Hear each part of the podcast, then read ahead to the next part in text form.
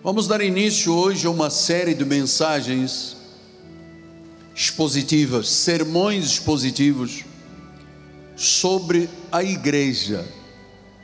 Afinal, estamos na igreja, somos igreja, precisamos de compreender fatos muito importantes sobre a igreja, o compromisso com a igreja, o Deus da igreja. Vamos abrir a Bíblia Sagrada, por favor. O tema de hoje é Por que a igreja é importante? No livro de Atos 20, 28, você que está em casa pelas mídias sociais, pare agora um pouco, pegue a sua Bíblia, sua agenda de anotações e prepare-se também para a ceia do Senhor, tendo um cálice de vinho ou suco e um pedaço de pão para o momento em que vamos juntos aqui no Rio de Janeiro e aqueles que fazem parte do meu apostolado em 123 países, especialmente os países de língua lusófona, Portugal, Angola, Moçambique, Cabo Verde, Açores, Ilha da Madeira, Timor-Leste, Guiné, Macau, Goa, Damão e Dio. Vocês que fazem parte do meu apostolado, alguns lugares sequer temos um templo ou uma igreja física, mas temos o apostolado pelas mídias sociais. Muito obrigado pela honra e pelo entendimento que você tem do que é que é verdadeiramente a igreja. Diz assim o apóstolo São Paulo: Atendei por vós e por todo o rebanho sobre o qual o Espírito Santo vos constituiu bispos para pastoreardes a igreja de Deus, pastoreardes a igreja de Deus. A igreja é de Deus, a qual ele comprou com o seu próprio sangue. Que esta palavra abençoe todos os corações. Vamos orar ao Senhor. Vamos pedir agora quietude dentro do templo, como nos é peculiar. Oremos ao Pai.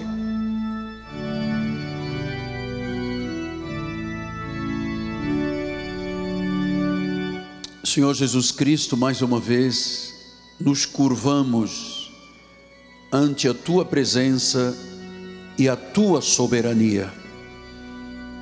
Entendemos que servimos a um Deus vivo, a um Deus real, a um Deus que fala, que se move, que age, que consola, que conforta e que ensina a igreja através da instrumentalidade do anjo da igreja. Por isso, Senhor, nesta hora, eu estou aqui totalmente dependente de Deus. Tenho o sermão escrito, eu tenho a lenha, mas é preciso agora o fogo do Espírito Santo. É preciso que sejas tu a falar. Por isso, Cristo cresça e o apóstolo diminua a zero para a glória do Senhor. Esta palavra não voltará vazia. Esta palavra tem luz, esta palavra tem vida, ela é transformadora. Em nome de Jesus Cristo, fala-nos, ó oh Pai, e a igreja do Senhor diga amém, amém e amém. Muito obrigado.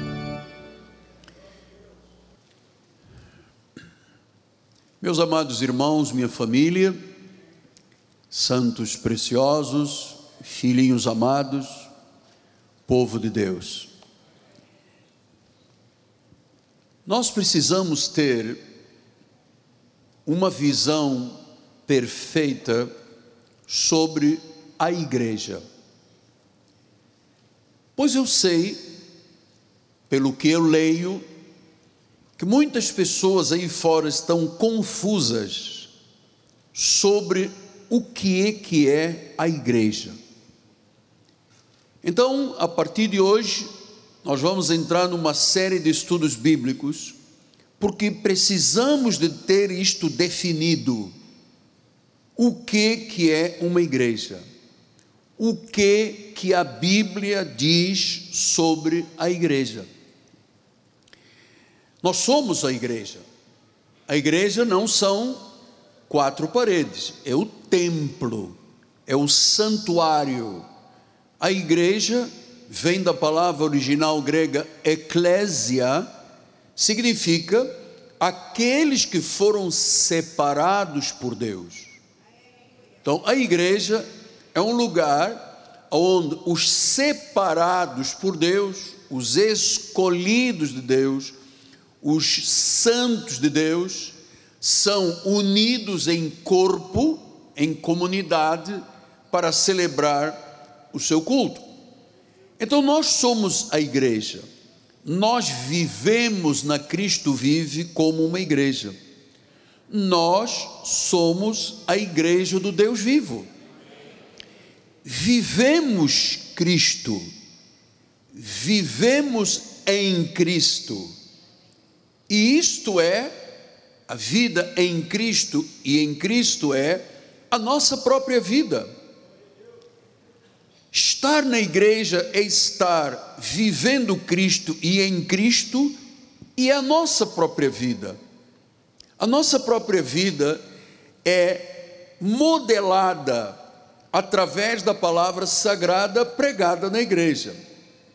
Portanto, vejam os senhores como nós precisamos de entender o significado da igreja, porque muitas pessoas não entendem o que é a igreja.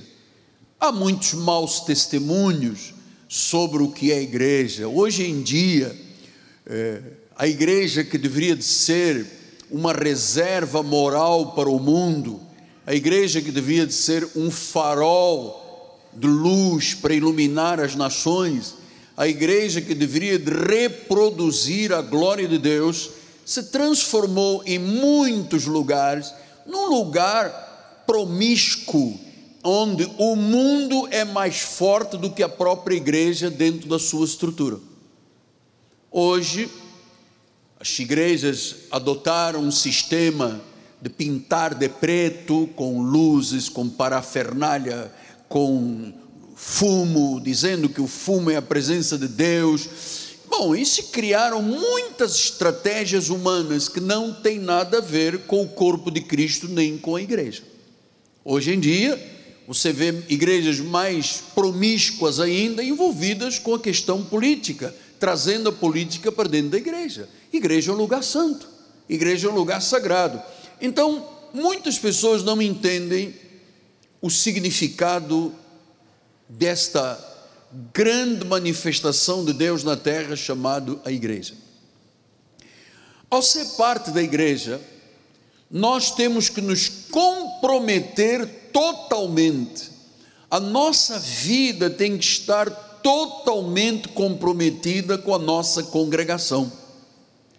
E nós sabemos que todos nós, todos, sem exceção, fomos acrescentados à igreja por Deus. Veja os senhores, nós temos aqui membros na igreja há 45 anos.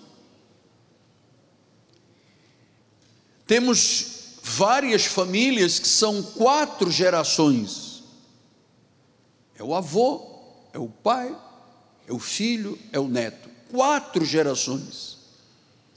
Então, você está entendendo que muitas pessoas, crentes, não se declaram aberta e publicamente como parte da igreja. Isto é um equívoco. A igreja de Deus, a igreja dos separados de Deus, é Deus que acrescenta, é Deus que atrai, é Deus que coloca a pessoa na igreja. Como eu não devo dizer publicamente que eu sou parte da igreja? Eu tenho que ter esse testemunho. Muita gente diz assim: não, eu tenho um relacionamento pessoal com Cristo, mas eu não tenho um relacionamento pessoal com a igreja. Então, igreja é um lugar de pertença. Eu tenho que pertencer à igreja porque foi Deus que me atraiu, foi Deus que me colocou na igreja. Eu não posso ter uma relação com Deus sem ter uma relação pessoal com a igreja. É um erro o que está no pensamento de muitos crentes. Muitos crentes professos dizem: Eu sou cristão, mas não têm conexão com as igrejas. Tem muita pessoa crente que diz: Eu tenho Cristo como meu Senhor, mas eu não quero nada a ver com a igreja. Isto um equívoco. Tem que haver conexão. Então, o povo do nosso ministério, isto pelo que eu me apercebo e discerno, são pessoas que derramam a sua vida, a sua alma, que participam, que se envolvem na igreja, fazem o que deve ser feito. Não só aqui, mas, volto a dizer, em mais de 123 países onde nós temos pessoas conectadas a Cristo vive, do altar apostólico. Eu estava falando esta semana com um dos nossos pastores de África, de Namoreu, Carlito, deve estar assistindo agora, e ele disse: no início nós começamos, não tínhamos um teto, não tínhamos um, um edifício, uma casa, nós nos juntávamos aí fora e as pessoas diziam: Isso não vai dar em nada. Hoje já tem o seu templo. E quem é que faz esse trabalho todo? Quem é que junta as pessoas? Quem é que atrai as pessoas? É Deus. Como é que eu posso ser um cristão e não ter conexão com a igreja? Volto a dizer, nós temos muita gente em muitos países que não tem templo, mas eles estão conectados com o corpo, com agora pelas mídias, pelo satélite, com a cabeça da igreja administrativa, com o corpo ministerial, estão nesta ligação, ainda que em muitos lugares não tenhamos templo. Mas temos as pessoas em congregação, em casa, é muito interessante isso. Então, muitas pessoas vão regularmente à igreja, outros vão esporadicamente, outros visitam, outros gostam, outros frequentam uma vez por mês, mas na realidade todos precisamos de assumir a partir de hoje um compromisso de uma relação de conexão com Deus e com a igreja. Eu não posso dizer que sou um crente e estar com o corpo de Cristo uma vez por mês. Não existe esta conexão. Eu tenho que estar frequentemente participando da igreja, seja fisicamente ou aqueles que não temos possibilidades em tantos países, mas esta frequência espiritual de ligação com o apostolado é essencial. Precisamos assumir um compromisso com a igreja de termos uma relação. Isso tem que ser uma necessidade absoluta, uma relação com a vida congregacional. Eu sei pela experiência própria, e percebo isto ao longo desta jornada de 45 anos, quantas forças negativas lutam contra as forças espirituais do bem da igreja. Quantas atitudes se levantam, quantas situações malignas se levantam para te impedir de estar na igreja para te impedir de ligar o teu computador e assistir aos cultos. Quantas são as vicissitudes que às vezes uma pessoa passa para chegar à comunhão dos santos?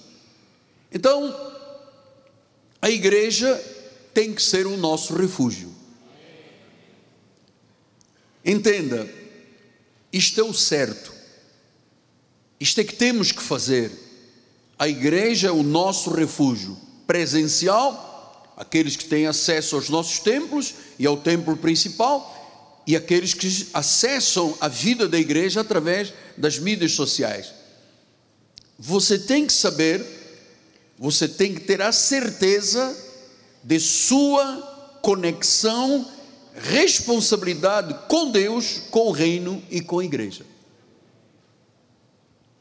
A minha responsabilidade como seu pastor, com os nossos bispos, é ajudar você a compreender o reino, a mensagem, a vida da igreja, a vida da congregação. É ajudar você a ter uma visão da importância da igreja, os detalhes gloriosos, aquilo que é o profundo da igreja. Isto nós lhe passamos através do altar. Eu, como anjo deste ministério, vou cumprir a minha responsabilidade diante de Deus por toda a minha vida, para que você, ao fazer parte do nosso ministério, seja uma pessoa totalmente abençoada e realizada. Essa é a nossa posição, essa é a nossa função. Então, todos entendemos que Deus é soberano, que é Ele que governa, Deus é um grande rei do seu reino,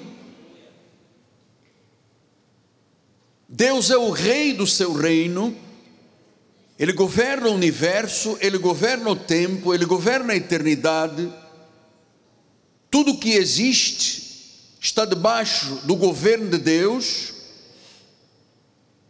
Deus reina como Deus triuno,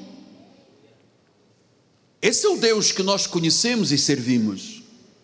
Ouça, ninguém pode frustrar o governo de Deus sobre a igreja. Ninguém pode alterar o governo de Deus na igreja. Ninguém pode resistir à vontade de Deus na igreja. Ele é o rei sobre tudo e sobre todos. Quem instituiu a igreja foi Deus.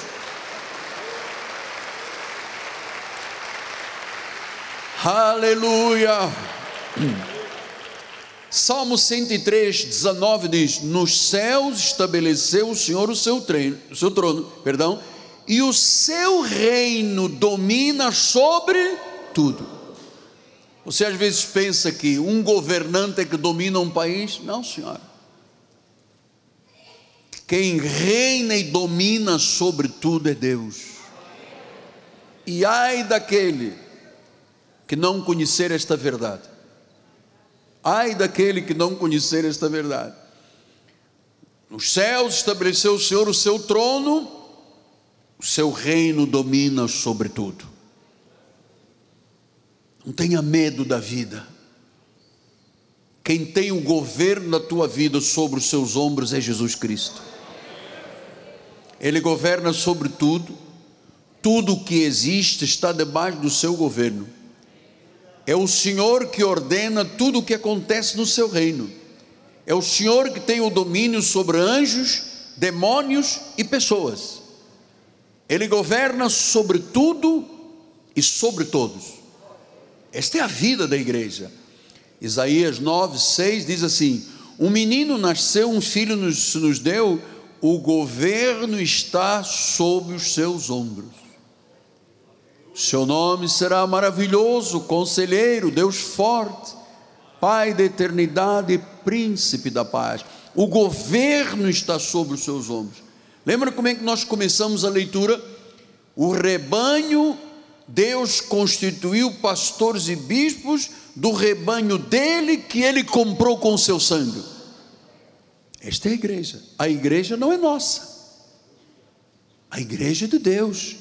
Quem acrescentou as pessoas e acrescenta é Deus. Quem tira as pessoas é Deus. Quem exalta é Deus. Quem abate é Deus. Então, ele governa o seu povo redimido de forma sobrenatural. Ele ordena, ele controla a nossa vida. Ele governa o seu povo, o povo redimido, aqueles que foram perdoados dos seus pecados, aqueles que foram libertados das transgressões, da culpa, do julgamento final, do castigo eterno aqueles que foram livres do inferno, aqueles que têm a promessa da vida eterna, estes são chamados crentes em Jesus Cristo, os redimidos, sobre os quais Deus tem governo absoluto. Nada pode falhar na nossa vida, amado. Nada. Seu reino sobre os redimidos na terra, o que é, apóstolo? É a igreja. A igreja é o reino dos redimidos na terra. Você veja, Deus governa o universo, como rei do universo, E ele tem um reino aqui na terra que ele governa, chamada a igreja. A igreja não é do Miguel Ângelo, a igreja não é do João, não é da Trifosa nem da Trifana, a igreja é de Jesus Cristo. Para você estar aqui hoje, para você estar ligado pelas mídias, se alimentando do apostolado, isso tem que ser uma coisa de Deus. Eu estar aqui neste altar, vou lhe dizer uma coisa: a possibilidade de eu ser pastor, profeta, apóstolo, bispo, quando, você, quando eu faço uma regressão nos meus pensamentos e vou lá para a África, jamais na minha vida eu poderia imaginar que eu seria o que eu sou hoje. Sou o que sou, você é o que é, pela graça de Deus. Então, o seu reino, reinos redimidos nesta terra, chama-se igreja. Igreja é o reino governado por Deus, daquelas pessoas que viverão eternamente. Então nós somos a igreja dos redimidos. Ele é o nosso mestre, ele é o nosso Senhor, ele é o nosso rei, ele é o rei da igreja, ele é o cabeça da igreja, ele é a plenitude de Deus. Vou lhe dizer, a maioria, 95% das pessoas não sabe nada disso aqui. Porque vão para as igrejas e começam a dançar, e fazer peão, e dancinha, e pula, e salta, e grita. Não tem ideia do que, que é a responsabilidade da igreja. Não tem ideia. Não há temor nos corações. Chamam o doce de amargo, e ao amargo de doce chamam as trevas luz e a luz trevas, chamam o certo de errado e errado o que é certo. É assim que o profeta ensinou. Então, Colossenses 1, 13 a 19 diz: Ele nos libertou do império das trevas. Você acredita nisso? Fala sinceramente comigo. Você acredita que Ele te libertou do império das trevas e te transportou para o reino do Filho do seu amor? Quem é que te libertou? Diga: Jesus me libertou. E só pode libertar das trevas se for Ele a libertar, amado. Ele nos libertou, já libertou. Quando libertou? Na cruz do Calvário. Hoje vamos celebrar essa vitória. Já nos libertou da, na cruz das trevas, do império das trevas, das garras de Satanás, da escuridão, das trevas da, da ira, da morte, da condenação, do juízo. Ele já nos libertou e já nos transportou para o reino do Filho do seu amor. Onde é o reino do Filho do seu amor? A igreja. Para vir à igreja eu tenho que ser liberto. Em algum momento aqui dentro, ouvindo, a caminho, após a mensagem, durante a mensagem, porque todos nós um dia chegamos aqui aprisionados por Satanás. Ele nos libertou. Como? Ouvimos a palavra e a palavra nos trouxe fé e a fé nos libertou. E depois diz que você não ficou isolado aí para apanhar do diabo. Ele te traz, ele te transporta para o reino do Filho do seu amor. Vamos adiante para você compreender agora. No qual, nesse reino, a igreja, nós temos a redenção e a remissão dos pecados. Até agora, falou que tem que batizar nas águas para ter redenção? É obra dele, da cruz. Quer dizer que quando eu sou liberto, eu já passo a ter esse pacote da graça de Deus, a redenção e a remissão de pecados. Versículo número 16. Temos mais, bispo? Temos. 16. E vai até o 19. Temos, bispo? 15. Este é a imagem do Deus invisível Deus não se pode ver com os olhos, mas em Cristo você já sabe quem é Deus. Ele se fez carne, Ele é o primogênito, Ele é o primeiro. Antes de haver criação, antes de haver terra, antes de tudo, Ele sempre existiu. Pastor, quem criou Deus? Não, não, não. Ele é Deus, ele não, não foi criado. Ele é Deus. Ele é a divindade, Ele é a imagem. Agora em Cristo você já tem a imagem do Deus invisível. Lembra-se um dia Moisés disse: Eu quero ver o Senhor. E Deus diz: Não, você não vai me ver. Eu vou passar, você vai ver nas costas, por trás. Então, ele vive num lugar inacessível, num trono, no terceiro céu. Mas ele está aqui pelo seu espírito. E agora já conhecemos quem é o Espírito, é o Senhor, é Cristo, Ele é a imagem do Deus invisível. Quando você quer falar quem é o teu Deus, você diz Jesus Cristo. Ele é o primogênito, ele é o primeiro, ele existe antes de tudo. Versículo número 16: Nele foram criadas todas as coisas nos céus, sobre a terra, as visíveis, as invisíveis, os tronos, as soberanias, os principados, as potestades tudo foi criado por meio dele, para ele. Ele é o Criador, ele é soberano, e às vezes nós ficamos com luta, não temos esta noção da grandeza de Deus, da magnificência de Deus, e nós ficamos discutindo se vou dar dois reais ou cinco reais para Deus. Tinha criado todas as coisas: céu, terra, visíveis e invisíveis, tronos, soberanias, principados, potestades, tudo foi criado por meio dele e para ele. Ele criou a igreja para ele. Versículo 17: Ele é antes de todas as coisas, nele tudo subsiste. Ele é o cabeça do corpo da igreja. E você tem medo de quem? De quem? Me digas, me fale, por favor. que passa? Não, porque disseram, porque vão colocar nas mídias. Ouça, ouça o que eu lhe vou dizer. A igreja de Deus é a única instituição que não pode ser destruída na terra.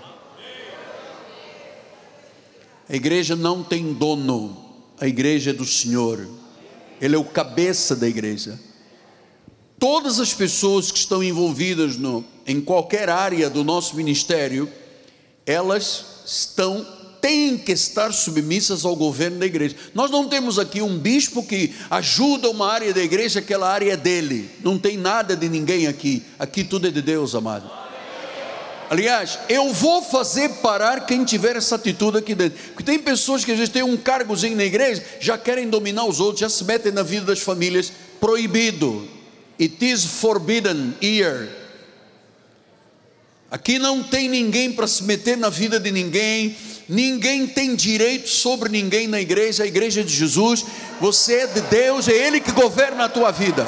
Ponto final. Estou falando, ponto final. Estou falando para todos.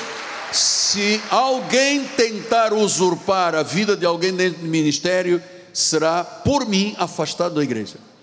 Eu quero um povo livre eu não quero lei aqui dentro da igreja. Eu não quero domínio da carne dos homens naquilo que é de Deus. Não pode. Não pode. Estou falando sério, hein? Não sei se todos estão percebendo. Versículo 19: Porque aprova Deus que nele residis toda a plenitude. Então a igreja é muito mais sério do que se pensa, mano. A igreja é muito mais sério do que se pensa. Então, ele é o cabeça da igreja, a igreja verdadeira, ele é o cabeça. Quando é ele que levanta, atenção, hoje 96% das igrejas no mundo, em particular no Brasil, que é onde essa cultura mais age, são fruto de rebeldias dentro das igrejas.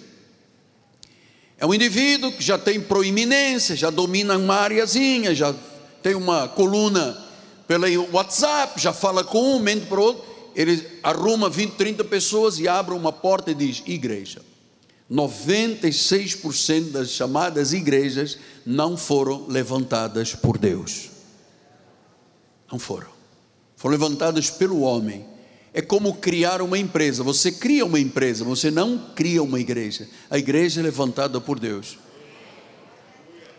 Se é Deus que levanta, é Deus que edifica, é Deus que protege, é Deus que governa. Então, ele é o cabeça da igreja verdadeira que ele levantou. Ele levantou os regenerados, os justificados, os santificados e um dia serão glorificados quando partirem para a glória ou quando Jesus voltar. Ele é o Rei soberano de tudo, tudo, tudo que acontece, Ele é o Rei soberano. Então, se você é um verdadeiro crente em Jesus, você está no reino, Ele é o seu soberano, você tem que ter conexão com a igreja. Conexão com a igreja. Esta é igreja. Nós não somos cidadãos deste mundo. O nosso mundo não é esse mundo aí fora. Nós estamos aqui de passagem. Nós estamos aqui numa peregrinação. Mas nós não somos deste mundo. Colossenses 3, 1 a 4 explica isto. Portanto, se fostes ressuscitados juntamente com Cristo, buscai as coisas lá do alto onde Cristo viva sentado à direita, à destra, no pleno poder e autoridade de Deus. Pensai nas coisas lá do alto, não nas que são aqui da terra, porque morrestes e a vossa vida está oculta juntamente com Cristo em Deus. Quando Cristo, que é a nossa vida, diga Cristo é a minha vida. Alguns nem disseram nada. Vamos todos dizer: Cristo é a minha vida. Se Cristo é a tua vida, a tua vida tem que estar ligada à igreja. Senão você não tem Cristo. Você está entendendo isso? Você está entendendo o cuidado que nós temos que ter com a igreja, amado? Com a noiva do Senhor? Não deixar abusos dentro da igreja, pseudo-autoridade. Ninguém tem essa autoridade sobre o povo da igreja Cristo vive. Só Deus. Só Deus. Quando Cristo, que é a nossa vida, diga: Cristo é minha vida. Eu quero ouvir os irmãos do mezanino, por gentileza, diga: Cristo é minha vida. Isso. Quando Ele se manifestar, então vós também sereis manifestados com Ele em glória. Então, Ele já nos regenerou, já nos justificou, já nos santificou, e nós vamos ser manifestados com Ele na glória, porque a Bíblia diz que quem morre em Cristo não morre, ovelha não morre. Se você crê, ainda que morra, viverá eternamente. O nosso corpo é pó, a nossa identidade é um espírito. Nós somos um espírito que habita num corpo que tem emoções, que tem sentimentos, que tem vida, mas a nossa identidade é espírito. E esse espírito não morrerá. Ovelha não morre. Ovelha vive para sempre. E nós vamos nos encontrar todos lá em cima. Todos. Você vai ver a diferença entre quem é da graça e quem é da lei. Quem é da lei é salvo pelo fogo, quem é da graça é salvo por graça. Crê nestas verdades aqui. Então, o verdadeiro crente está no seu reino, ele é o soberano, esta é a verdadeira igreja. Nós somos cidadãos desse reino, não somos cidadãos desta terra. Nós éramos estrangeiros, disse Hebreus 11, 13. Quer ver aqui? 11, 13. Todos estes morreram na fé sem ter obtido as promessas, vendo, porém, de longe, saudando, confessando que eram estrangeiros. Então, os da lei, o povo que viveu até Jesus, ele viveu como estrangeiro e peregrino, não havia, nenhum obteve as promessas que se manifestaram em Cristo, morreram na esperança. Agora diz Efésios 2,19, olha que lindo. Agora já não sois estrangeiros e peregrinos. somos concidadãos dos santos, somos família de. Diga, Cristo é minha vida, eu sou família de Deus. Então nós estamos aqui reunidos em família de Deus. Olhe o irmão do lado e diga: Você é minha família. Você sabia que você é minha família? Então, nós somos cidadãos do reino para fazer parte da igreja de Jesus. Então, olhe agora. É bom mesmo esses abraços, amado, esses beijos, porque é assim: quem nós vamos amar? A igreja. Quem é que nos ama? A igreja. Claro que tem sempre uma ovelha ranhosa, tem sempre uma pessoa querendo ser mais do que os outros. Não vai ser, nem pode ser. Somos uma família. Temos uma cabeça governando, O próprio apóstolo não é, não é dono de nada, mas eu estou aqui por também como peregrino, você também. Quantos irmãos nós já tivemos conosco que não estão mais? Já foram. Foram primeiro, morrer é partir primeiro, como dizia Camões, morrer é partir primeiro. Então, amado, igreja, é onde você, olha para mim agora, é onde você vive, é onde você ama, é onde você aprende, é onde você adora, é onde você serve. A igreja é nossa vida, como dizia MacArthur, a igreja é nosso sangue. Eu vou lhe dizer, amado, 45 anos, Cláudio, 45 anos disso. Aqui está a nossa vida, aqui está a nossa alma, aqui está o nosso coração, aqui está a nossa mente, aqui está o nosso corpo. A igreja é a nação santa de Deus. A igreja é o nosso país, a igreja é o nosso estado, a igreja é a nossa cidade, a igreja é a nossa família. Olha o irmão do lado direito e diga: Você é minha família.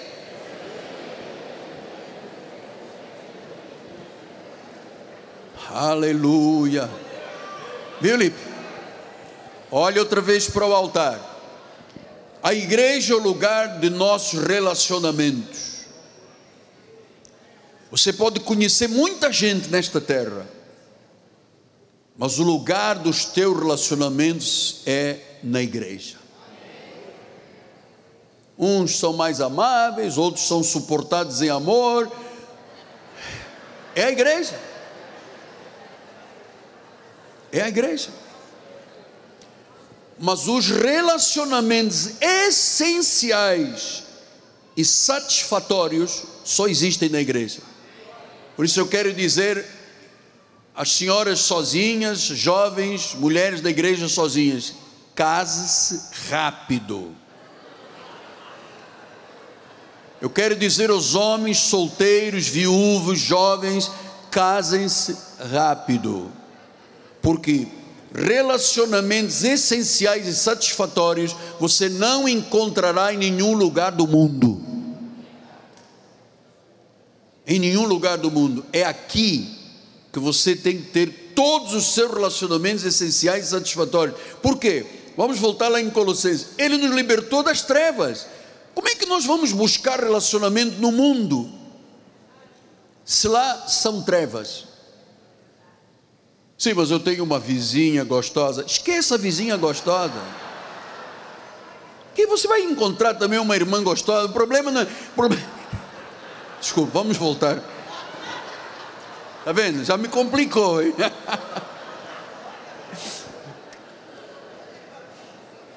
Amados, a igreja é a nossa vida. Você não pode amar o mundo se você ama a igreja. Quem ama a igreja não ama o mundo, quem ama o mundo não ama a igreja. Quem ama a Deus não pode ser amigo do mundo. Quem ama o mundo é o inimigo de Deus. Uau! Isso é ser cristão. Igreja não é algo que nós fazemos ao domingo, amado. É onde você viverá toda a sua vida. É onde todas as necessidades essenciais o Pai te satisfaz. Onde os teus desejos, os mais puros desejos da tua vida são honrados por Deus onde as tuas aspirações, anseios são atendidos por Jesus. Eu amo a igreja, mas eu amo a igreja dos redimidos. Eu amo a igreja dos redimidos, o reino espiritual e eterno. É aqui que eu dou o meu amor é aqui que eu recebo o amor. Eu amo a igreja de Jesus, é a minha família, é a minha nação santa. Eu amo a igreja de Jesus já há quase 50 anos. Porque foi na igreja de Jesus, especialmente particularmente na Igreja Assembleia de Deus de Lisboa, da, da Amadora e de Lisboa, em Portugal, que eu ouvi pela primeira vez a palavra de Deus. Eu fui católico 21 anos. Eu participava da juventude operária católica, juventude estudantil católica, era sacristão, ia à missa, me confessava. Nunca eu ouvi falar de Jesus. Se eu tivesse morrido naquele acidente, eu teria ido para o inferno. Porque ninguém é salvo por Maria, ninguém é salvo por santos, ninguém é salvo por anjos. Nossa salvação vem de Jesus. Pela graça sois salvos mediante a fé. Isto não vem de vós, é de quem? É um dom de Deus. O Deus da igreja. O Deus da igreja. Então, foi na igreja que eu ouvi pela primeira vez que a Bíblia Sagrada era a voz de Deus. Que quando eu ouvisse uma mensagem, essa mensagem seria tão transformadora que me tiraria da morte para a vida. Isso aconteceu. Foi na igreja que eu aprendi a revelação da Bíblia e a sua graça. Foi na igreja que eu aprendi a confiar em Deus. Foi na igreja que eu aprendi a confiar em Deus. Que eu aprendi que Deus é Jesus Cristo. Foi na igreja que eu acreditei na Bíblia, no Evangelho. Foi na igreja que eu aprendi a adorar e a louvar ao Senhor. Foi na igreja que eu aprendi a cantar hinos de louvor, a servir ao meu Senhor, a amar e ser amado pelos santos. Igreja para mim já tem quase 50 anos. É na igreja que onde eu faço e fiz os meus amigos, onde eu me casei, onde eu formei família, onde eu constituí uma história, onde eu fiz, os meus filhos cresceram, agora os meus netos cresceram, todos estão servindo a Deus. Eu e a minha casa servimos ao Senhor. Tudo isso dentro da igreja. Foi na igreja que eu entreguei a minha vida a Jesus sem reservas. Foi na igreja. Quando eu ouvi a primeira vez um pregador dizendo: entrega a sua vida a Jesus, senão você vai para o inferno, porque na lei vem com um cajado atrás. Se você não entregar a tua vida, não aceitar Jesus, o diabo vai te pegar, o ônibus vai atropelar, a bala vai matar. Então eu disse: Bom, eu quero fugir de tudo isso. Não. Mas foi na igreja que eu aprendi que entregando a vida a Jesus, sem reservas, eu estaria salvo. Ah, se tivesse morrido depois, agora, estou salvo. Foi na igreja. A igreja é minha vida para sempre. Diga isso, por favor. Eu quero que você, nesta série, se foque no altar. Diga: A igreja é a minha vida para sempre. Até todos estarmos na glória com o Pai, a igreja é a nossa vida. Eu não sei se você já começou a ter esta conexão com o que eu estou lhe ensinando hoje, mas esta tem que ser a verdade. Na minha jornada, o Senhor me levantou, comecei por evangelista, pastor, depois apóstolo, profeta. Foi Ele que me chamou, foi Ele que me tirou da morte, daquele acidente lá em Angola. Foi Ele, foi Ele, foi Ele. Eu não posso dar glórias a mais ninguém, amado. Eu não posso dizer, não, mas teve um irmão. Amado, teve um irmão, instrumento de Deus, mas a glória é de Deus, sempre a glória é de Deus. Há pouco uma irmã veio falar comigo e disse: Apóstolo, eu ouvi do Senhor que eu tinha que voltar a estudar, eu voltei, me formei, hoje sou professora, porque eu ouvi do altar. É isso mesmo, a glória é de Deus.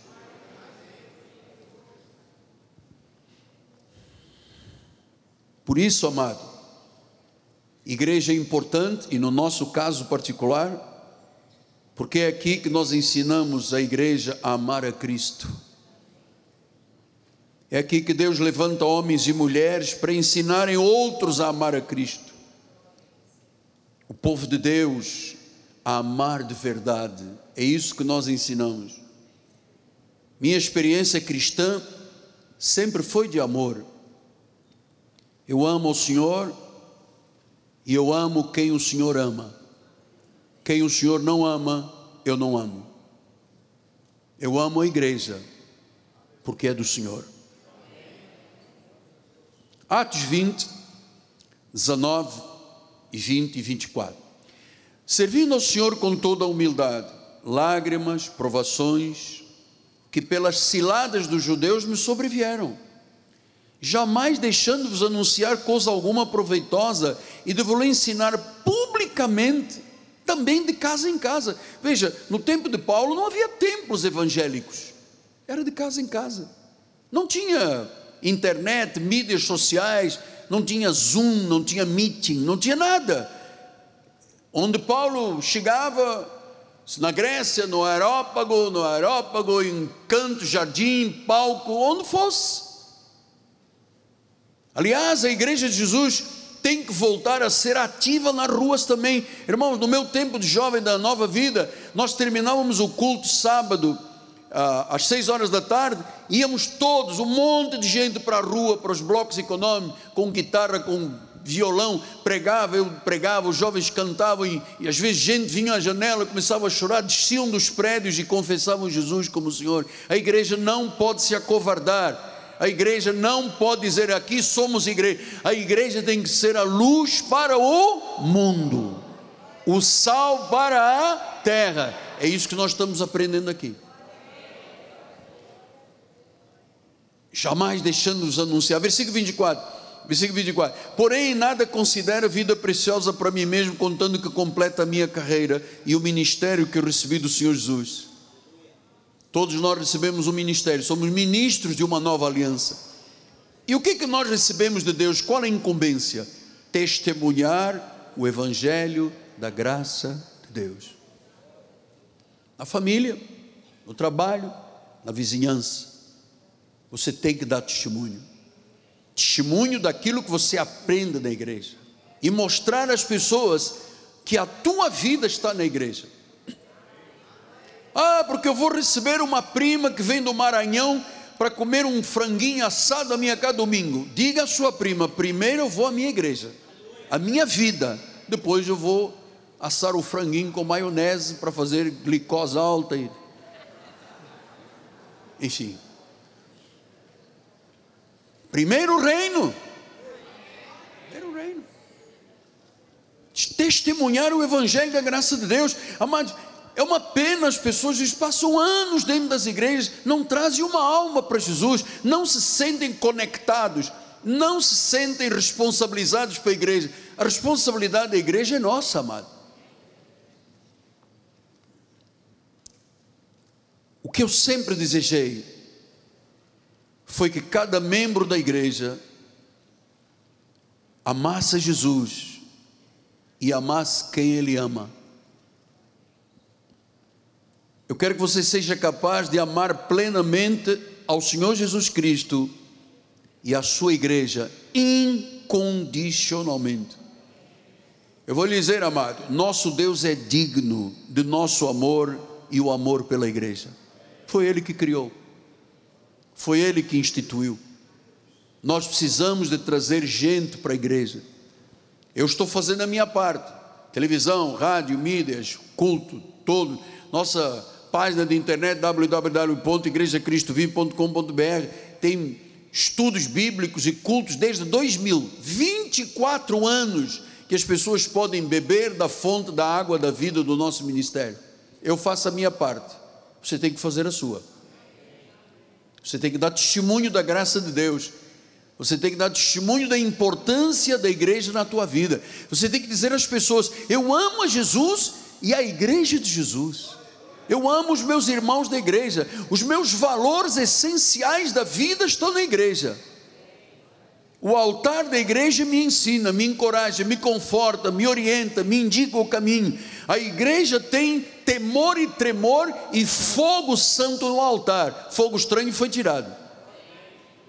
Então, quando você chega à igreja, você sabe, aqui há temor, amado, aqui há tremor. aqui há verdade, aqui há ensino. Nenhum dos nossos bispos prega na igreja, começando pelo apóstolo, sem ouvir Deus, sem estar preparado por Deus, sem ter o seu, o seu é, escrito, a sua, o seu caderno, a sua agenda. Aqui não vem de improviso, botando o dedinho e fazendo dancinha. Não temos isso aqui. Nós somos igreja, igreja.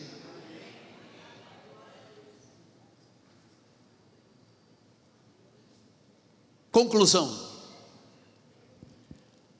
Nós não podemos ter uma relação pessoal com Cristo e estarmos desapegados da igreja, porque a igreja é Cristo. Não podemos. Você não pode ter uma relação com Cristo e ser desapegado com as coisas da igreja. É inaceitável essa desconexão. Você não pode estar conectado à cabeça da igreja e não amar o corpo da igreja. Não, porque para mim é Cristo. Eu não quero saber de igreja, não quero saber do pastor, não quero saber de Bíblia. Isso, você não é salvo. Você não pode estar conectado à cabeça da igreja e não estar conectado ao corpo. O corpo somos nós. O corpo somos nós. Eu não posso estar conectado à cabeça e não estar conectado ao corpo. Amar a Deus e não amar a igreja é inaceitável. Por isso, Paulo disse em 1 Coríntios 12: Porque assim como o corpo é um e temos muitos membros, e todos os membros, sendo muitos, constituem um corpo, só um corpo, assim também com respeito a Cristo. Pois é um só Espírito, todos nós fomos batizados em um corpo, quer judeus, gregos, escravos, livres, todos nós foi-nos dado beber de um só Espírito. Porque também o corpo não é um só membro, mas muitos. Se disser o pé, porque não sou mão, não sou corpo, nem por isso deixa de ser do corpo. Se o ouvido disser, porque não sou olho, não sou do corpo, nem por isso deixa de o ser. Se todo o corpo fosse olho, onde estaria o ouvido? Se todo fosse ouvido, onde estaria o olfato? Mas Deus dispôs os membros, foi Deus que dispôs, colocando cada um deles no corpo. Foi Ele que colocou, Ele que te colocou aqui. Atenção, você tem que amar essa pessoa que está do seu lado, você tem que respeitar essa pessoa que está do seu lado, você tem que orar por essa pessoa. Ele é parte do corpo que Deus colocou. Ah, e Deus ainda coloca como lhe aprouve. Se todos, porém, fossem um membro, onde estaria o corpo? O certo é que há muitos membros, mas há um só corpo. Não podem os olhos dizer à mão: Não precisamos de ti nem a cabeça aos pés, não precisamos de vós. Pelo contrário, os membros do corpo parecem ser mais fracos, são necessários. Você está vendo? Ah, irmãzinha, é, mas eu sou pequenina, eu não tenho muita. Você é necessário na igreja, cada um tem uma função. Você acha que, que o dedo mínimo não faz falta? Faz. Você pensa que, que cabelo não faz falta? Os carecas digam amém. Amém. Só temos três carecas na igreja. Faz falta para cobrir a cabeça. Então, os que nos parecem menos dignos, estes damos maior honra. E os que em nós não são decorosos, revestimos de especial honra. Mas os nossos membros nobres não têm necessidade disso. Contudo, Deus coordenou o corpo, concedendo muito mais honra àquilo que menos tinha. Este é o corpo de Cristo. Esta é a nossa vida. Esta é a igreja. É isso que Deus quer. Então nós temos que ter um compromisso com a igreja, amar a igreja, ter devoção na igreja, ser fiel à igreja, ser membro da igreja. Atenção, os irmãos que não têm sua ficha, não fizeram sua carteirinha, faça, porque quem é membro da igreja está debaixo das nossas orações, quem não é, não conhecemos. Ame a igreja, devote, seja fiel à igreja, feliz à igreja, seja membro tenha uma devoção profunda com Deus. Entrou na igreja, começa a orar, começa a louvar, chegou o louvor, entregue-se, não tem como a igreja no altar estar aqui no louvor, irmãozinho de braço cruzado, olhando, tipo assim, e daí? Cheirei, não gostei? Não tem. Eu não posso ter conexão com Cristo e não ter conexão com o corpo dele tem uma devoção profunda. tenham uma devoção ao culto, à ceia do Senhor, ao dia do Senhor, ao servir ao próximo. Amados, no nosso ministério ninguém pode ser anônimo, nós somos um corpo. E eu termino com duas passagens, Efésios 4, 1 a 6. Rogo-vos, pois eu, prisioneiro do Senhor, que andeis de modo digno da vocação a que fostes chamados, com humildade, mansidão, longa. Eu não gosto de rebelde na igreja. Você sabe que eu não me dou bem como rebelde e mentiroso, para mim me dá uma coceira, um tic-tic nervoso, tic-tic nervoso. Não gosto. Rebelde, mentiroso, eu não gosto.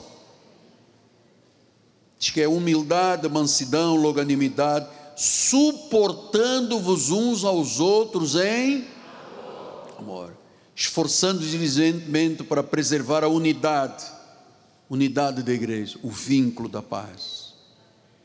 Há somente um corpo, um espírito, como também fostes chamados numa só esperança da vossa vocação.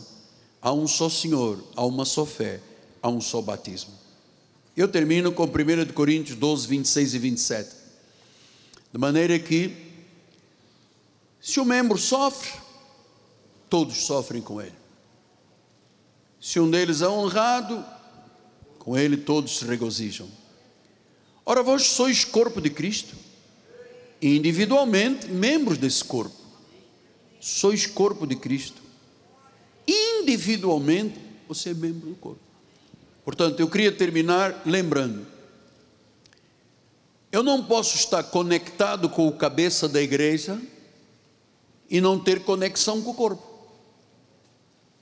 Eu não posso ser um cristão essencial, essencialmente cristão, profundamente cristão, se eu não tiver compromisso e amor incondicional com a igreja. É aqui, eu vou repetir apenas para lembrar a igreja que todas as coisas essenciais à vida e satisfatória à vida você só encontrará na igreja. É aqui que você encontra o sentido de vida para você e sua família. É aqui que você encontra o encorajamento para viver e a força para vencer. É aqui. Ame a igreja. Ame o corpo. Ame o cabeça. Ele é o teu Senhor. O Salvador. O Redentor. Vós sois corpo de Cristo. Diga, eu sou corpo de Cristo. Diga, eu sou membro deste corpo. Você não pode desassociar isso nunca mais na vida. Eu sou membro ajustado desse corpo. Senhor amado, o que tu me entregaste, o que eu ouvi de outras mentes iluminadas, o que eu estudei, o que eu pesquisei, eu comecei a passar à igreja. Aqui nós queremos viver, amar, aprender, adorar, servir. Aqui está nossa vida, nossa alma, nosso coração, nossa mente, nosso corpo. Aqui está a nação santa, os redimidos do Senhor, a igreja do Deus vivo. Ó oh Deus, consolida isto. Tu tens uma obra gigantesca para fazer através deste ministério. Esse ministério está sendo como uma, um grande diamante bruto que o Senhor começou a lapidar. É um diamante de grande valor. É a pérola. Ah, sim, Deus, tu estás me lembrando. É a pérola de grande valor que nós trocamos tudo por essa pérola.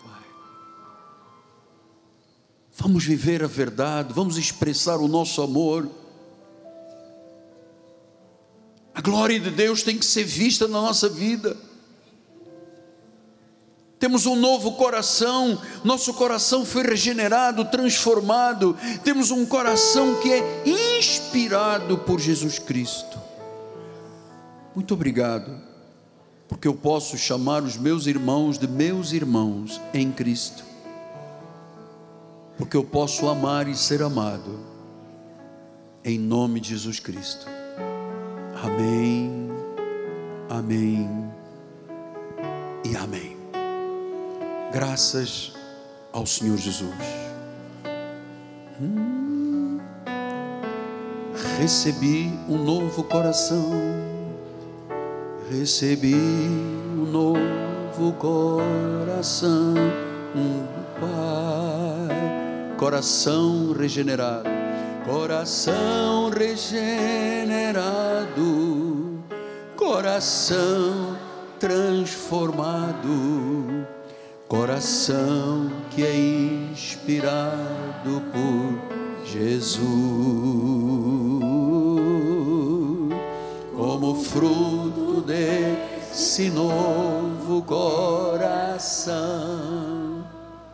Eu declaro, eu declaro a paz de Cristo, te abençoo, meu irmão, preciosa é a nossa comunhão. Somos corpo e assim bem ajustado ao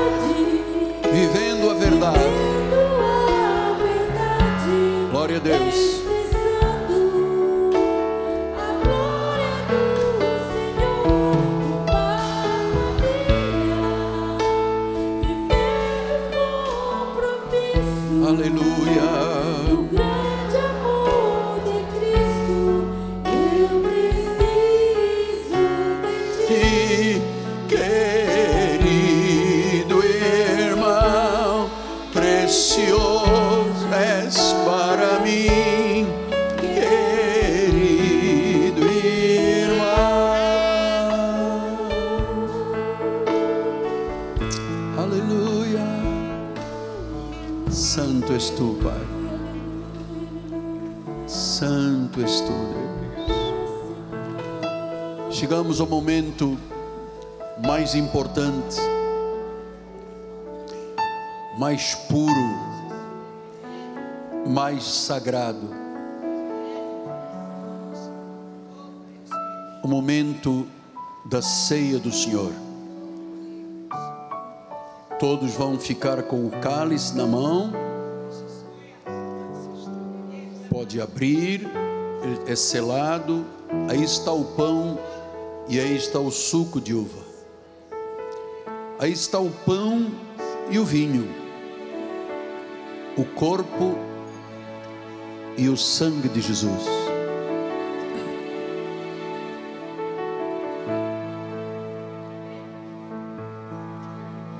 Enquanto os nossos ministros distribuem os elementos, Peço um pouquinho mais de atenção agora para o altar, para eu lhe passar o que eu recebi de Deus sobre a ceia do Senhor, para você ter consciência do significado desta hora. Paulo disse, vai aparecer aqui, porque nós, embora muitos, somos unicamente um pão, um só corpo porque todos participamos de um só único, único pão. A ceia do Senhor, e este é o momento ímpar na vida da igreja, nós temos comunhão com Cristo e uns com os outros. É a nossa união com Cristo e a nossa unidade em Cristo. Que ele diz, versículo 17: ele diz: Muitos, mas nós somos um só pão, um só corpo. Todos participamos do único pão, Jesus. A primeira coisa que você deve saber é que a ceia do Senhor foi instituída, ordenada por Deus, foi Ele que instituiu, foi Ele que ordenou. Nós vamos participar em obediência a Jesus, por causa da Sua obra, crendo na Sua volta. Então disse Lucas 22, 19, que Jesus, quando tomou o pão, deu graças, partiu, deu aos discípulos e disse: Isto é o meu corpo, é oferecido por vós Fazei isto em memória de mim. Então, a ceia do Senhor, bispos, é também um momento para lembrarmos a morte de Jesus e o seu significado. Ouça, a ceia do Senhor traz o passado para o presente. Nossa vida está dentro desta história salvífica. Disse: em memória de mim, vamos lembrar o que ele fez lá há 2024 anos atrás. Naquela cruz, ele morreu a nossa morte. Ele morreu em nosso lugar e por nós. Portanto, nós temos que trazer o passado para o dia de hoje, porque foi ele que disse que quando estivéssemos participando da ceia, estaríamos lembrando em memória do que ele fez na cruz do Calvário que, que o Senhor fez por nós naquela cruz?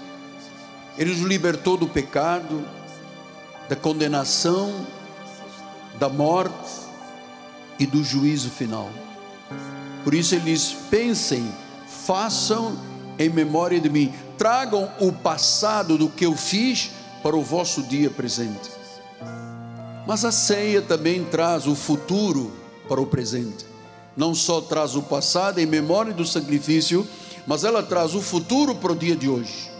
Porque em 1 Coríntios 11 ele diz: Todas as vezes que comerdes este pão e beberdes o cálice, anunciais a morte do Senhor até que ele venha. Até que ele venha. Então nós estamos trazendo o futuro para o dia de hoje, pensando: Jesus vai voltar, ou nós vamos partir para ele, para o descanso eterno. Então, até que Ele venha. Esse futuro trazemos para o dia de hoje e o glorificamos pela obra da cruz, pelo sacrifício eterno, pela Sua morte, pela Sua ressurreição, pela Sua vida, porque foi assunto aos céus, que foi através do seu sacrifício que Ele tomou sobre si o castigo, a dor, a enfermidade, a doença, a condenação ele encravou na cruz do Calvário. Estamos trazendo o passado para o presente. E diz que pelas suas chagas nós já fomos sarados. O que aconteceu lá atrás está agora acontecendo hoje, neste momento. As chagas de Cristo estão sarando milagrosamente. Quando comermos este pão, todos os benefícios deste sacrifício passado estarão presentes até que ele volte. Até que ele volte. Estamos trazendo o futuro para o dia de hoje. Cremos que ele voltará. E quem subirá com ele? Os redimidos, mãos limpas, coração puro. São esses que podem estar na casa do Pai. Esses um dia estarão vivendo eternamente. Irmãos, seria muito frustrante, muito triste, nós imaginarmos que a nossa vida terminaria no cemitério da paz, com flores. Muito triste. A Bíblia diz: ainda que morra, viverá. Nós estamos lembrando disso hoje, trazendo o futuro da vida gloriosa para o dia de hoje, dizendo a todo o corpo de Cristo aqui presente e aos milhares e milhares de pessoas que estão participando pelas mídias sociais, YouTube, Instagram, Facebook, TikTok, tudo, tudo que nós estamos ativos, dizendo: Jesus vai voltar. E com eles subirão os redimidos. Estarão dois na cama, um subirá, outro ficará. Estarão dois trabalhando no campo, um subirá, outro ficará. Eu quero subir com Jesus. Eu quero viver a eternidade com meu Pai, meu Senhor. Eu quero ver Ele face a face. Eu quero dizer diante dele: digno é o Cordeiro de receber a honra, o louvor, a glória, o império, a força, a majestade. Ele é digno. Ele é digno. Ele é digno de louvor. Ele é digno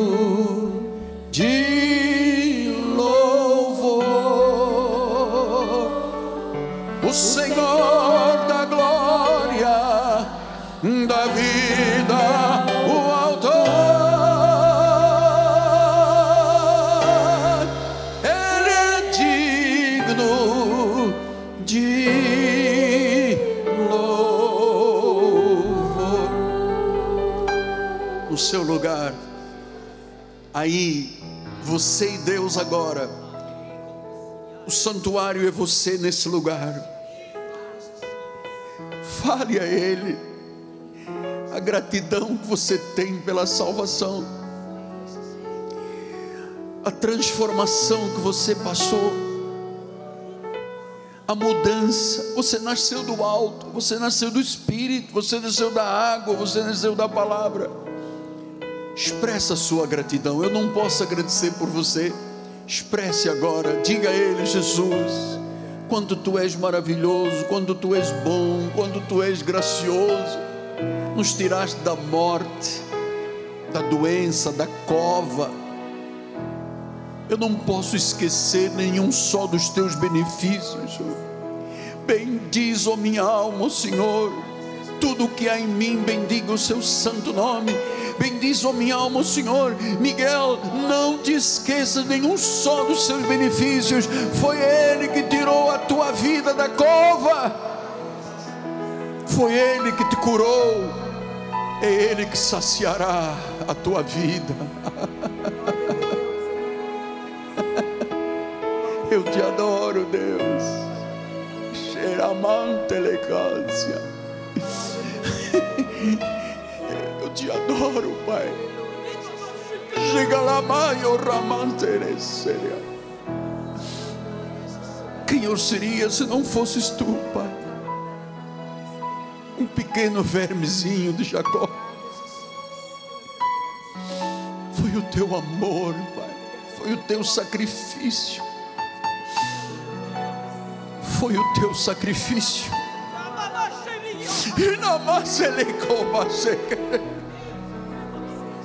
Tu tiraste o jugo, tu tiraste a morte, tu tiraste, oh Deus, as trevas, tu tiraste a mentira, o engano, tu fizeste de cada um de nós um novo homem, uma nova mulher, um novo jovem, um novo adolescente, para celebrar o teu nome, Deus.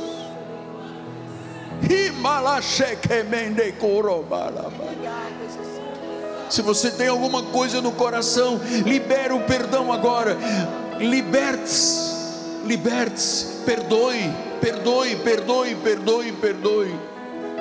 Tem alguma coisa para o, contra um irmão, um irmão contra você, antes de vir ao altar, deixa ali a sua oferta, reconcilie-te com o irmão, pede perdão ao irmão, acerte a sua vida. Você não sabe quanto tempo mais terá de vida. Hoje pode ser o último, nós não sabemos.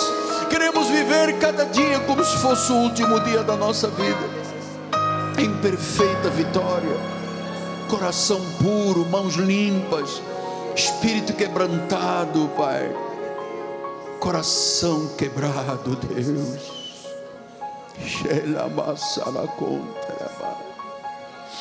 Eu só sei dizer que eu te amo muito, Deus, por tudo que o Senhor fez em minha vida, Deus. Aleluia. Santo, santo, santo.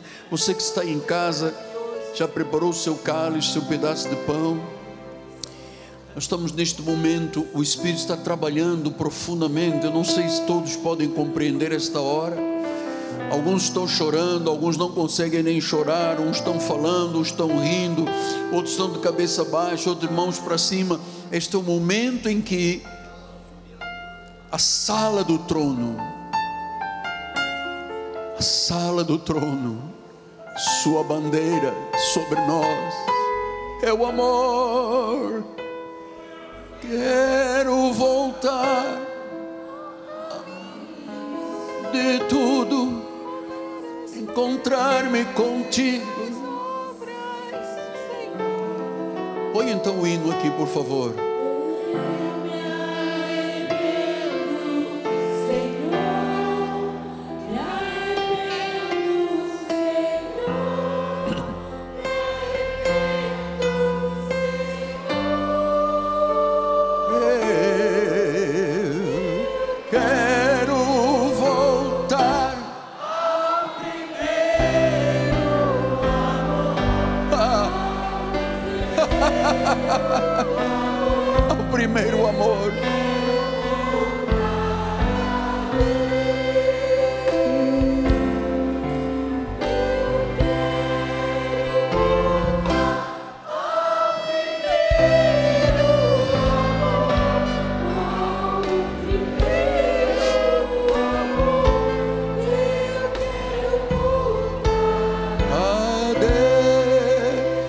Começar do início assim nesse corinho. Quero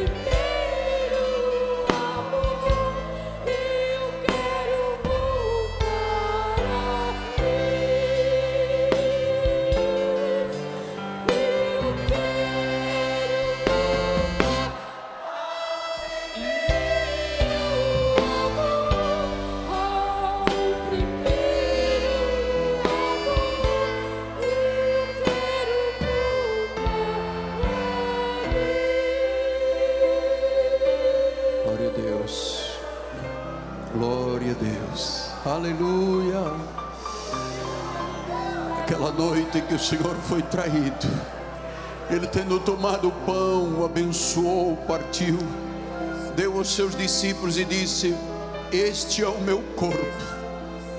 Você vai ver agora pela fé que quando você comer este pão com este temor, este tremor, as chagas de Cristo já sararam. Comamos todos até que ele volte.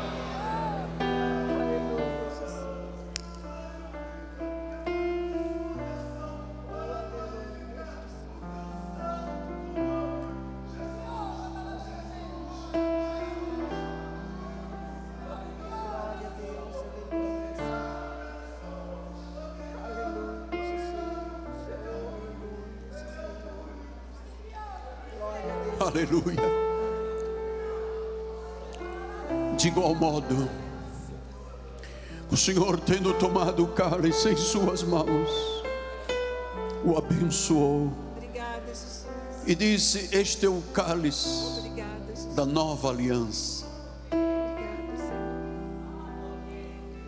o cálice do sangue de Jesus. Não mais o cordeiro imolado, porque o verdadeiro cordeiro foi imolado é Jesus. Não mais o cálice de ervas amargas, não mais cinzas de novilhos, mas o sangue do Cordeiro.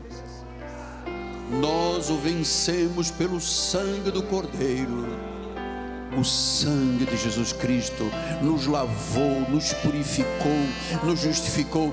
Temos paz com Deus pelo sangue de Jesus Cristo. Eu abençoo o cálice e digo: bebamos todos até que Ele volte. Amém, Senhor.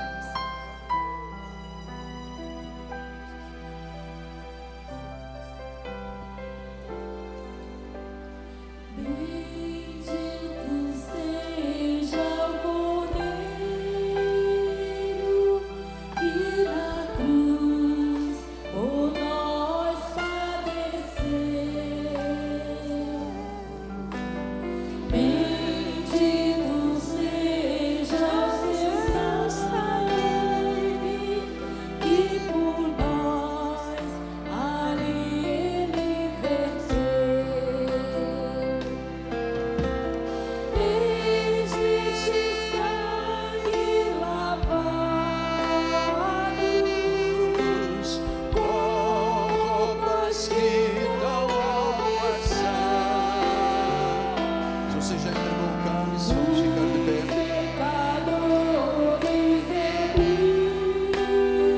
pé. As mãos para os céus. Eu já estou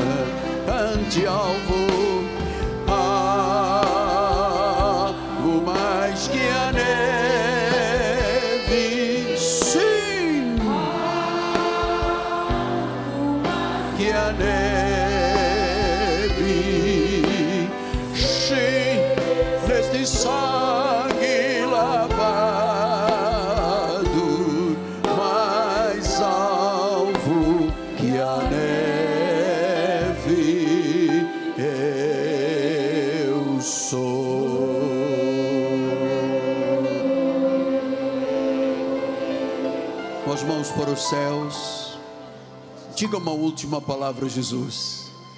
Fala do seu amor agora. Deus, obrigado, Pai. Estamos terminando este culto. Esse culto transformador, regenerador. Estamos transformando, Deus. Estamos vendo vidas sendo transformadas de glória em glória, a tua própria imagem e semelhança. Agora, Senhor, nós vamos voltar ao nosso lar. Os teus anjos vão nos guardar. Seremos protegidos do homem mau, do fraudulento, do enganador e do sanguinário. Estamos, ó Deus, repreendendo todo a- inimigo, toda força, toda fortaleza, todo sofisma, toda altivez, toda mentira, todo engano.